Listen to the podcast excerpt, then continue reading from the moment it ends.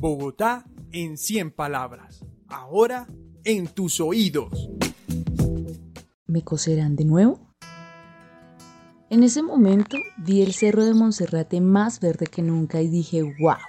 Empezamos a subir esas terribles escaleras. Mi dueña se agotaba mucho, cuando de repente caí. No sabía qué ocurría. Rodé y rodé y rodé hasta parar en un escalón. No podía moverme.